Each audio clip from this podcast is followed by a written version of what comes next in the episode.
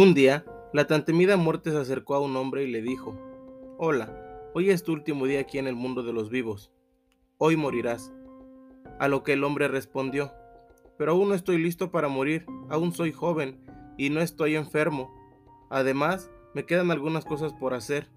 La muerte le contestó, Bueno, mira, tu nombre es el primero que está en mi lista. El hombre respondió con voz resignada, Bueno, pero antes, ¿Por qué no nos sentamos y nos tomamos un café antes de irnos? La muerte lo miró y con un movimiento de asentamiento movió la cabeza y aceptó. El hombre dio a la muerte una taza de café, pero antes de que la muerte pudiera notarlo, puso al café unas pastillas para dormir. La muerte se la bebió de un sorbo, todo el contenido de la humeante taza de café, y cayó rendida en un sueño profundo.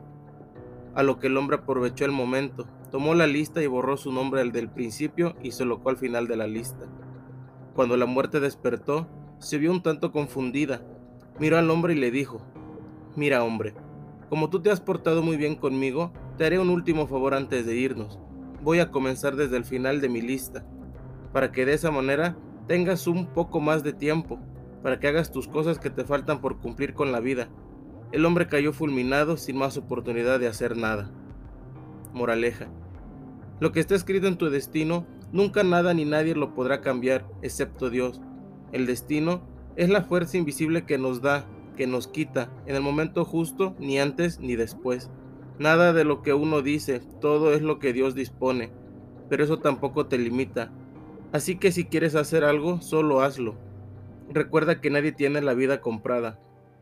Procura cuando salgas de casa decirle a tus seres queridos cuánto los amas, porque nadie ni nada te garantiza que al salir volverás a entrar por esa puerta. Tampoco tengas resentimiento con nadie. Procura que tu corazón esté en paz con todos, así de simple y sencillo.